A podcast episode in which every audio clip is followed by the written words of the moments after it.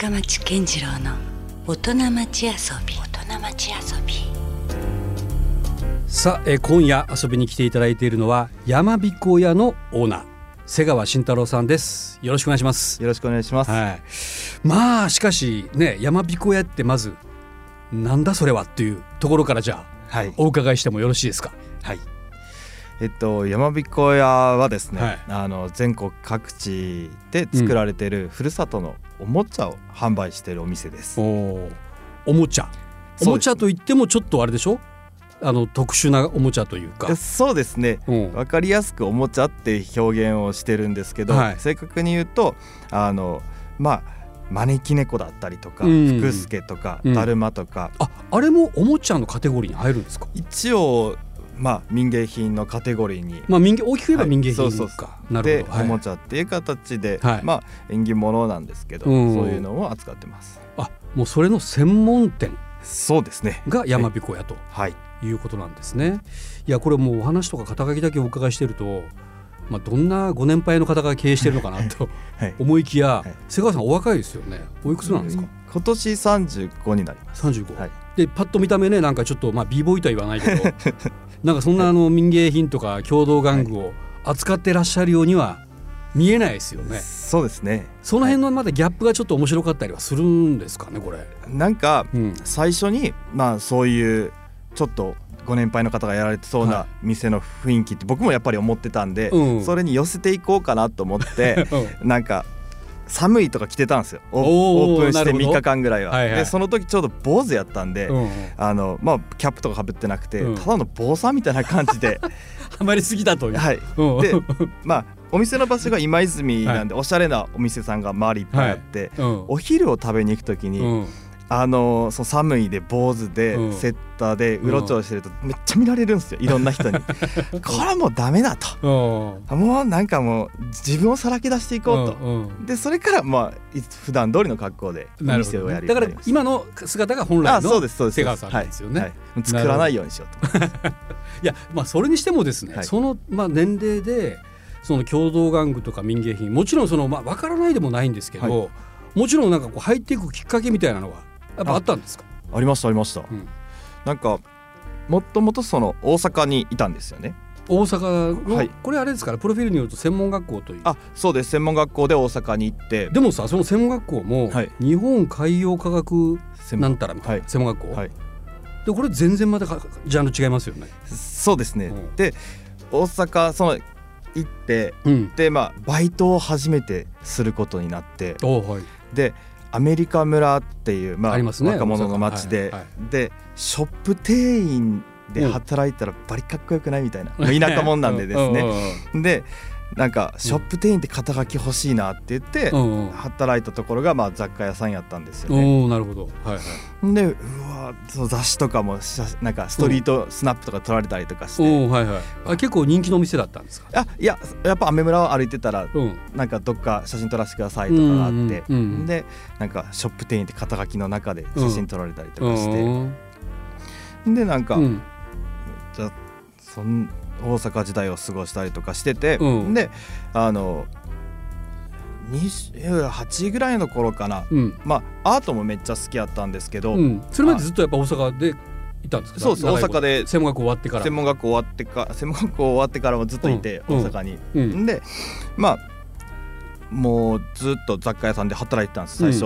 働いたところで。なるほど。である時なんかまあ音楽とか結構まあ好きやったりとかうん。アートも好きやったんで、うん。あの友達のあのお店の1周年の時うん。に好きなアーティストが来ると、でうん。周年のパーティーをすると、はい。であの遊びにい行った時にですね、うんあのだるまを描いてる人たちだったんですその人たちが。うん。でよかったらそのアートに興味があるんやったらはい。あ自分もよかったら描かない？みたいなだるまをだるまを描くっていうのはなんかよく目を入れたりするじゃないですか。あえっとですね、うん。真っ白いだるまに、うん。をキャンバスとして、うん、それに絵付けをしていくような仕事をしててですね言ったら開店祝いとかうん。結婚式とかに送るようなやつで、うん、まあ今ってほらキャンバスってあんま買わないじゃないですか。まあそうですね。めっちゃよっぽども美術学部とかそういうねはい。アート系の学校行ってる人ぐらいですよね。でもそそれだったら、うん。なんかそういう縁起物としてキうん。ャンバスにして送ったりするとやっぱ喜ばれるし、うん。一応ビジネスにもなるよねっていう考えだったんで、うん。であ面白いことをやってるなと思ってじゃあだるま描く友達って俺周りいないしあまあなかなかそうですよね。お俺やりたいみたいな感じで、うん。でだるまを描くようになったんですよね。そ。の伝統工芸品みたいなところあるでしょ？ありますあります。だからなんか割とそういうのって僕のイメージで言うとね、どっかにこう弟子入りして、はい。長いことこうね修行してみたいなイメージもないことないですよね、はい。って。よく言われるっすねそういうのも、もう僕たちはもうそういうのともう全く切り離して、うん。もう真っ白いのをキャンバスとして。うん。でもうキャンバスとして捉えたんですね、その白いだるまを。はいはいうん。電気いい感じのだるまを描いてうん。送ろうみたいな感じでやりだした時に、あれそういえばだるまって、うん。あの選挙のイメージはあるけど、うん。うんあの必勝みたいなね。そうそうそう。顔ってわからんよねみたいな。うん。どんな顔してたっけだるまってと思ってうん。ネットで調べたらうん。めっちゃいろんなだるまが出てきてうん「おやっべだるまちょっとなんか深いなと。面白いんじゃない?」みたいな。うん女もあるしうんひげ生えたりもするし。うんででちょっと興味持ち出してまあうん。せっかくねだるまも描いてるからうん。まあ験験担ぎも兼ねてちょっとだるまを買おうとうん。何個かはい。で買っていってたら。あれ売ってるんですか？そのだるまってその、ま、無地なだるまっていうのが。あもちろんだるまはねあの今はあの知り合いの方がだるまを群馬高崎で作られてるので、うん。そこであのそうか今はもう仕事ですからね。そうですね。白いところまで作ってもらって納品してもらってでもその当時はまだほらどこにどうつながったらいいのかもわからないような世界な そうですね。その時もその時でまあつながりがあったんで真っ白いだるまをあの入れててうんうん。やってますやってたんですけど、うんうん、でそれでまあうん。だるまっていうのとつながって、まずそこから入ったんです、はい。入り口はだるまだったんです入り口はそうですね。うん絵描きの方から入ってだるまを知ってみたいな。なでうん。そうこうしてるうちに、うん。まあまあもうそろそろ30だと。うん。いやまあ二十歳ぐらいの頃か雑貨屋で働いた頃から、うん。あのいつかお店を持ちたいって思っていつまでもショップ店員でやってるわけにもいかないと。もうフラフラしてる場合じゃないと思う、うんうん。でここで多分そのままやったら、うん。あの夢も叶わないだろうと思って、うんあ30になったら店を出そうと思って、うんう。んでそこからまあまあ大阪でそのまましなんていうんですかね、うん。資金を貯めたりとかしてたんですけど、うんうんただ単にその大阪におるのもつまらんしっていうので、なんか毎週末にうん。京都とかいろいろ行ってたんですよ、おはいはい。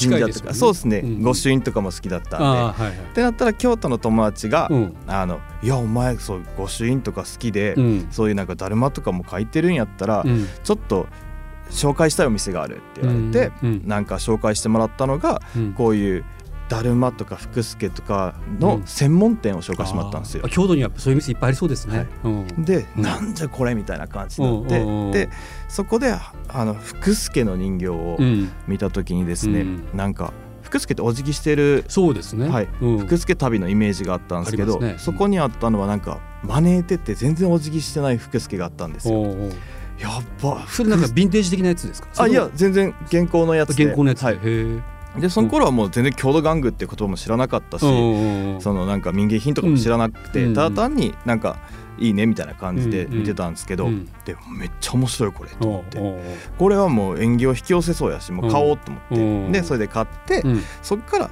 何なんだこうこういうやつらは、うん。と思って調べたら、うん。なんかどうやらだるまとかその福助とかのうん。ジャンルはうん。郷土玩具民芸品っていうジャンルらしいぞ。なるほど。はいはい。なんやそれって思って 調べていったらなんか、うん。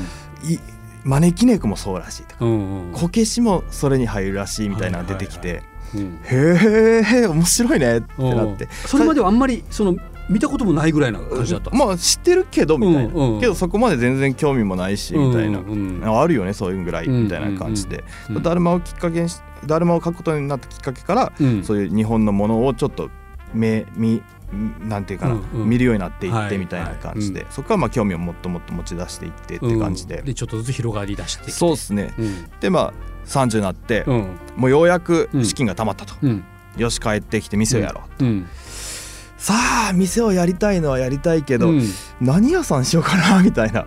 えそこまでもう固まってきたのに、はい、特になんか自分の好きなものに囲まれて、うん、そこにウェルカムだったらいいよねみたいな感じだったんですよね。うんうん、でまあ店も出して、まあ、雑貨屋とかなんかその物を扱うのは決まってたんですけど、はいはい。何を扱うのは決まってなくて。うん、まあそうか広いですもんねそうは言ってもね。でああそうだったらもうだるま書いてるし、うん。なんかそういうのに興味もあるから、うん。で自分がそのだるまを買ってる時にうん。やっぱりあれ？どこで買えるんだろう？このだるまとか、うん、でここには何があるんだろう調べる時にめっちゃ困ったんですよ、やっぱりりそういうの本もなかったしあんまり。なんかねこれどっかの観光地に行ってからじゃないと買えない的なね ありますよねイメージは。でだったらこのうん。俺の全然興味がなかった。俺でもハマったうん。こういうものだし、うん。でも実際めっちゃ可愛いし、うんうん。これもっといろんな人に知ってもらいたいなと思って。でちょっとそういうのとうん。でもそれだけやったらそう俺の趣味走りすぎてるし 店として絶対ダメだろうなまあちょっと振り切った感じはしますよ、よね、イメージ的にね。うん。なので、うん。まあ最初の頃は、うん。まあ器も扱ってたんですよ、うんうん。あで器もやってたんですね。あ器もやってました、うんやっぱ日本ってあの、はい。い、ろんな器があるじゃないですか、はいうんうん。でその頃「ヘウゲモノ」って漫画にもハマってたんで。で器あってまあ玩具もあってうん。民芸品もあってって感じで。で多分器屋さんになっていくんだろうなって思ってたら、うんうん。まあ仕入れに行くたびに毎回郷土玩具が増えていくんですよね店の中に。うん。だからね。そうそうそう。でもう割合がおかしくなっていってうんうん。そうなってきたら今度うん。郷土玩具のお店みたいな感じでいろいろな人が紹介されるようになってきてそういう人ばっか来るようになってきたけ、うんうん。あれ？うん。いけんじゃねこれみたいな、俺好きなこと仕事にできるってなって意外と周りにもファンがいるなってこあそうそうとに気がつそう。そうき出して。あいいよいいよみたいな。でも一本にしようみたいな感じでうん。そこからもう1年経たんうちにもう一本にして。もう郷土玩具ともう民芸品に振り切ってもはい。完全に。はい。やりました。なるほど。はい。それが今の山彦屋という。そうですねえじゃあ何年になるんですか？山えっと彦屋実際開店し4て。月で丸4年になります4年か。はいなるほど。でももう結構じゃあもうある程度定着しつつある。ねありがたいことにですねね。はい最初は誰も誰が買うとって来るお客しかもさんに言われて今泉でみたいな。はいね、ちょっと意外ですよね。はいそれはじゃあどうなんだろう？こうあの一元さんがパッて来る感じなんですか？それとももう元々なんかネットで検索をしてえ好きな人がこうだけがこう来るような感じなんですか？ほぼほぼやっぱりもう調べたりとか、うん。あとはお人から聞いて福岡行くんだったらあそこ行った方がいいよみたいな、うん。多分好きだと思うよみたいな紹介をいろんな方がしてくださって、うん。で今そういうお客さんが来られるようになりました？その世代的なあれはどうなんですか？ファンそれ的にはあのまあ20代後半ぐらいから、うん。まあ上はもう本当に80のおばあちゃん割合としてはどういう世代が多いんですか？えっとですね、うん。まあ30歳40歳ぐらいの女性の方が一番多い？や多いです。っぱそこにやっぱ根強いというかファンがやっぱちゃんといるってことなんですね。このやっぱりねあの僕もまあ民芸品あのちょっと興味もあるし、はい。あのなんだろうもっともっとこう知りたいとは思うんですけども、はい。これ何ですかね？こう一口で言うと魅力っていうのは。魅力ですか、うん、えーっと一口で言うと単純に可愛いですかわいい。はい。うん。間違いないですなまあ確かにこう言われてみたらあのそれ女子がやっぱ好きな人多いですもんね。あ多いですねはい。ねなんかは僕の周りにもいますよ。うん。あの某局のアナウンス女子アナとかもはい。めっちゃ民芸品ハマっててはい。必ずなんかあの買い集めてますね。あ本当ですか？でそういう人もいるしだからやっぱりなんか一定のファンがいるんだろうなとは思うんですけども、まあ瀬川さんはそこにも特化したお店をねはい。やってるということですけどもこういうお店をやってて一日の仕事ってのはどんなあれ日々なんですか、一日ですか、うん。朝行ってうん。まあ掃除してで、あのーまあ好きなものに囲まれてる空間なんで、うん、あのディスプレイをいじるのがめっちゃ好きなんですよ。ああなるほど、はい。でどうちどう見せるか、そうそうそう、うん。どうどの配置が自分的にもめっちゃあこの人形が映えるかとか、うんうん。やっぱ角度とか考えたりとかするんでなるほど、そういうのとかをまあやったりとかして、うんうんうんでそうこうしてたらまあ入荷が来たりとか、うんうんであとはまあお客さん来られたりとかして、うん。でうちってそんなにガンガンお客さん来られるような感じではなくて、うんやっぱり県外からの方が多いんで一人のお客さんと、うん。まあ、ゆっくり喋ったりとか、うん。まあ喋る内容も玩具のことをちょろっととか、うん。あとは福岡ここいいっすよみたいな、はい。うん。ここの店ここ飯うまいっすよとか、で喋ったりしながら、うん。まあ、玩具これはねこういうところで作られてて、うん。こういう人が作っててとか、でどこから来られたんですかって聞いたら、うん。じゃあそこの土地やったらこういうのがありますよって話をしたりとかしてたら、なんかまああっという間に一日終わっていく感じですね。まあ別にその九州だけのものを扱ってるんじゃなくて全国各地の。そうですね。今なんか九州だけにとどまらず、うん。全国のやつを扱うようになってます。うん。その辺の何かなんだろうこうアンテナというか、はい。どこにこうそのど何があるかっていうのは、はい主にこう情報源としてはやっぱインターネットだったりするんですか？えーっとですねインターネットでもありますしもうすべて使いますね、なんか昔のそういう郷土玩具を調べた本だったりとかからまず探して、うん。でで次に、うん。あのじゃあそれがまだ作られてるのかどうかとか、っていうのを、まあ、ネットが一番早いんでネットで検索したりとかして。で実際にこう全国各地をこう旅して回ったりとかもされるんですか、あもちろんうちはあのせっかくね自分がこうやって好きなものを集めてるんで、うん。あの一回そこにお邪魔して、うん作り手さんと会って、うんでお話をしてこういう人が作ってるんだとか、うんあこんな人形があったんだってやっぱりうん行かないとわからないことってめっちゃあるんですよ。いやだからね僕ネットでは多分むしろこのジャンルって出会えないものの方が多いイメージもありますよねめっ。ちゃあります。はい。実際行かないとねい。そうです。出会えなかったりするものもいっぱいあるでしょ。はい。うんでやっぱりその行った時のエピソードとかもい山ほどあって、うん言ったら電車が2時間日本しかなかったとか、はい。でなかなかな僻地だったりとかするわけですよね、はい。きっとね。うん。でそこまでめっちゃ歩いて行って帰り送ってもらったとか。うん。なんか晩飯一緒に食ったとかっていう話もあるんで そういうのも一緒になんかただ人形を売るだけじゃなくて、うんうんそういう奥の話とかもまつわるエピソードも込みで。はい喋れたらうん。面白いかなと思って行くようにしてます。いやまあそんな山彦屋の瀬川さんなんですけどもなんかすごいですよね。いろんなこう世界が広がってるなと思うのが、はい。まあ、全国放送的なことでいうマツコの知らない世界にもね呼呼ばれたりとかはいはいでそれからケイティ・ペリーともなんか はい。つながったりとかっていう、なんかええみたいな話が結構ありますよね、はい。これはどういう感じなんですか？そもそも。こういうところとまたこうつながっていくっていうのは。おどうなんでしょうね。珍しいのかな？瀬川さんみたいにはないタイプの人がね、はい。郷土玩具とか民芸品を扱ってるっていうこと自体が。あうん多分それも珍しいことだとは思うんですけど、うん。やっぱりなんかその年齢がいった人からの目線じゃなくて今の僕たちの世代からの目線の紹介がはい。やっぱりあの分かりやすく捉えてもらえてるのじゃないかなと思うんですよね。うん。でそのそういうところでそのあだるまってこういう使い方をしたらいいんだよなとか、うん。っていう提案ができてるんじゃないかなと勝手に思ったりしてます。なるほどね。でもまあ確かにそういうこう同世代だからこそ伝わるものもあるかもしれないしね。でそれをある種こうまあなんだろう。こう伝統をこう受け継ぐものというか、はい。そういう役割も実は担ってるところもあるのかもしれないですね。それはですねやっぱちょっと考えたことがあって、うんうん。この僕いろんなとこに行って、うん。その作り作ってるやつを見た時にあれ？これなんか見たことあるみたいな、うんやっぱちょこちょこっとあるんですよ。うん。でそういうのって母親が行って買ってきてたやつやったりとかしてて、子供の頃の記あ憶にそうそうそう。ね残ってで母親に電話したら「うん。あ買ったよ」みたいなこと言ってた。ら「うん今どこあると?」って「分からん」って言われたりとかしてて。うんであれってこれこの感覚多分僕ら世代は分かるけど、うんうん。これ僕らがうん。こういうのを買ったりとか、うんうん。あのそういうのがあるところに行かない限り、うん。僕たちの下の世代にはこれってこの感覚って伝わらないだよ、うん。だ伝わらないんだろうなって思った時に、うん。やっぱり僕らの世代って今子供たちがちっちゃかったりとかする世代なんで、うん。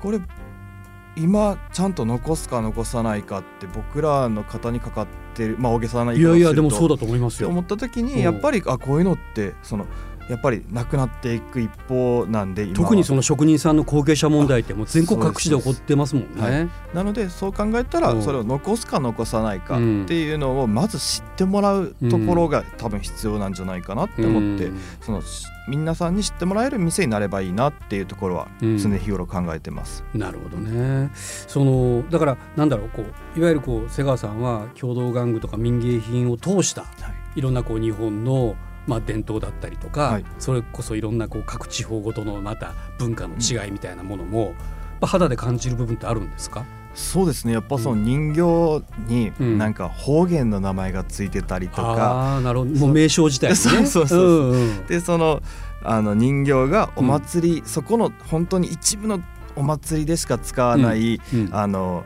お面をかぶってたりとか、うん。そういう人形があったりとか、はいはい。そのお祭りの踊ってる姿の人形だったりとか、うん。やっぱりその土地ならではの人形が結構多いんですよね。なるほど。でもそのお祭り自体も今なくなってきたりとか、そうですよね。もう盆踊りもどうかしたらね、まあ、若干再ブームの兆しもないことはないけど、ちょっとなかなかね厳しいものがあったりしますもんね。そうですね。うん。なのでそういう地域のやっぱ文化風習とかうん。もやっぱ郷土玩具と結構つながってる部分があるんで、うん。そういうのからもやっぱり郷土玩具は残していった方がいいんじゃないかなってやっぱりよく思うんですね。なるほど、まあ、ラジオだからちょっと伝えにくいところではあるんですけどちょっとこんな無茶ぶりしてみてもいいですか,、はい。瀬川さんが思うはい。郷土玩具のベスト3今のなんか自分がねはい。これはもうぜひお皆さんにもお勧めしたいとかっていうようない。知られざるものでもいいんですけど何かあります？ここをまあ今までのこう山彦屋の経営する中で、はい。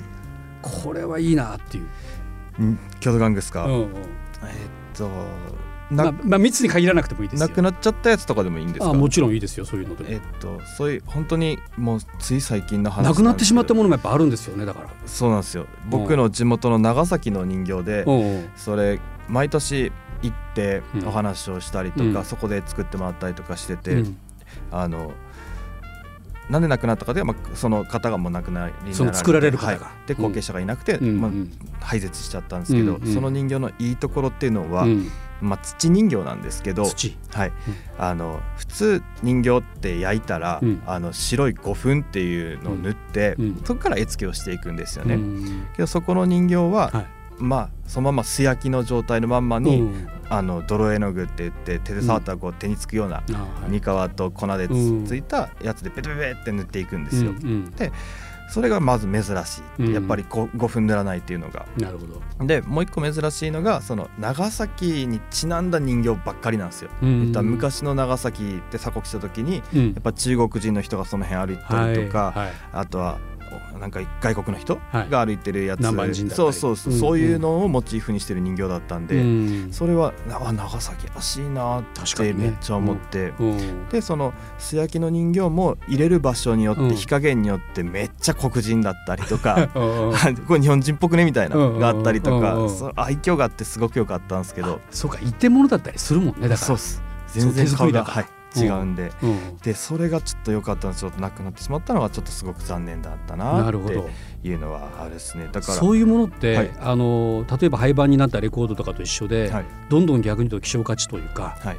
あのそういう高価になっていってしまうものもあるんですか？それがそれがあんまりないんですよねただただなくなってしまうだけ。そうそうそうそれも悲しいね。でそうでただなくなっていくし そういうのを資料とか調べようってしてる人もやっぱほとんどいなくて。やあっぱりもともとが玩具とあか、うん。まあ、お土産とか、まあ、一部はね神社の重品だったりとかうん。そういうのはちゃんと残ったりするんですけど、はい。ただ単にお土産とかで作られたやつってやっぱ資料なくてなくなっていってうん。忘れ去られていくんで、あ今回のその長崎焼き人形っていうんですけどそれ。長崎焼き人形っていうんだ、もともと長崎焼きっていう陶器を作っててその窯でなんか人形お母さん作れば売れるんじゃないとみたいな感じが始まった人形で。まあ器の片隅になんか一緒に焼くみたいなね。そうそうう。ん。飾ってまでやればいいやみたいな感じで始まった。そう由来もめっちゃ好きで。うんそういう人間らしい始まり方したったみたいな。で作った人形で、うん。まあそういうのがねうん。なくなっていって、まあ、白し残らなくてっていうのは、やっぱりこれからどんどん増えていくんでそういうのが。そうね、うん、それどうします？でもだからあれでちょっと死活問題だったりもするでしょうだから、ま自分のあ、仕事としてはですね。はい。ね、はいうん。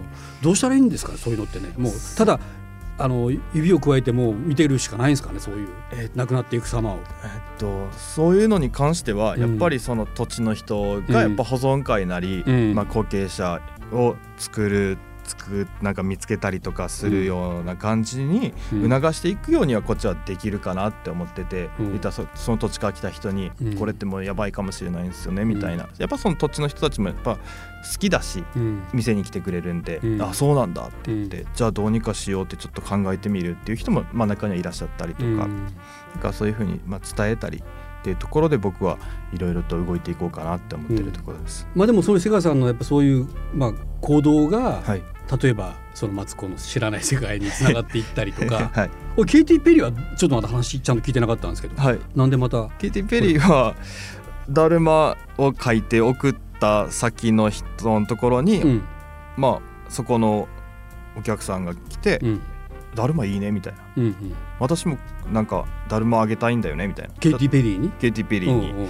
なんかそうなんかのラジオかなんかの応募でうん。会える、なんかあ一般の人でもなんかたまたまその会える権利みたいな。そうそうそうそう。が抽選で当たったんだよねみたいな。おうおうでもうちょっとなんか日本らしいのあげたいしっていうので、あだるまいいみたいな。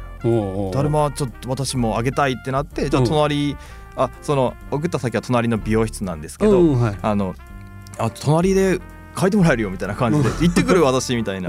でその美容室で髪切られた後にうちに来てくれておう1週間後に会うと。おうケイティ・ペリーに会うからうん。だるまを書いてほしいんですうん。私みたいな感じで言われて。そのケイティ・ペリー・ダルマ。そうそうもうよくわかんないけど ケイティ・ペリーに渡したいんだよ私みたいな言われてはい。ほうみたいな。ケイティ・ペリーって誰かわからんし。誰？ケイティ・ペリー誰？みたいな、であまずそこから入ってうんうん。でまあそれがわからないと書けないんでだそうですね、るまもはい。確かに。そしたら今度横浜に来るなんかすごい、うん。すごい女性のしね歌い手さんなんだよって言われて、もう圧がすごくてやっぱその人好きすぎて会えるっていうのに興奮されて。てまあ僕もよう知らんけど、はい。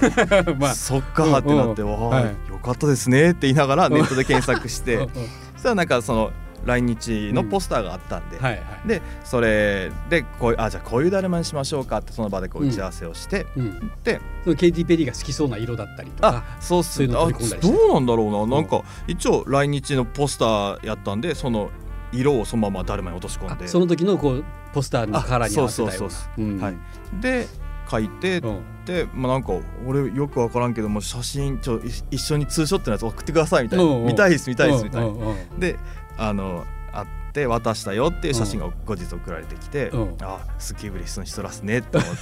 あよかった。二人とも嬉しそうやった。なんかリアクション聞かれました？そのどうだったとかっていう。いやもうその後もう一回も会ってない。んで LINE で「ありがとうございました」って。あはい。うん。あよかったっすねみたいな感じぐらいで終わったん。ですけどあでもなんか意外なところでまたちょっとね、はい。海を越えてつながりましたね。ね本当に。すごかったですよ。まあ、そういう人たちのまた発信によってね、はい。案外また大ブレイクする可能性もありますよ、意外と、はい。